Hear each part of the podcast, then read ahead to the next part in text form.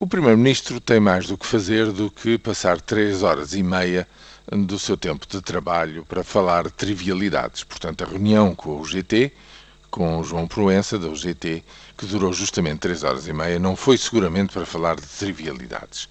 E do que se trata, efetivamente, é de fazer uma revisão geral de um acordo celebrado há três meses, um acordo social, tripartido, que visivelmente, e tanto quanto um cidadão pode observar de fora aspectos essenciais desse mesmo acordo, não está a ser posto em prática. Efetivamente, não se nota nenhuma viragem no funcionamento dos centros de emprego, nem nas políticas ativas de emprego. Não há notícia de haver quaisquer medidas de uh, apoio à atividade económica que possam, no fundo, reanimar uma situação que julgo que neste momento é o ponto mais baixo no ciclo económico uh, que estamos a viver. E, finalmente, há uh, um conjunto verdadeiramente que causa perplexidade de uh, afirmações contraditórias por parte de membros do governo.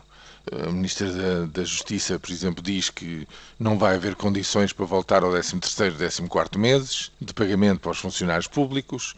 Há afirmações públicas de que a Segurança Social a partir de 2030 está em ruptura. Depois vem o Ministro da, da, Segurança Social a dizer que afinal é até 2050. Portanto, põe-se em causa um conjunto de coisas. O Ministro da Saúde reafirma, diz ele pela terceira vez, que o Serviço Nacional de Saúde é insustentável tal como se apresenta no seu, nas suas bases de financiamento. Portanto, há aqui um conjunto de uh, situações que só causam medo, perplexidade e insegurança. Um conjunto de medidas compensatórias por tudo aquilo que é liberalizado a nível na frente laboral, efetivamente não estão a ser postas em prática ou não se vê que estejam a ser postas em prática. Julgo que João Proença, nesse ponto, tem toda a razão. E não se trata aqui de rasgar nada. O que se trata simplesmente é de constatar que há um acordo que, no seu equilíbrio global, não está ainda a ser posto em prática.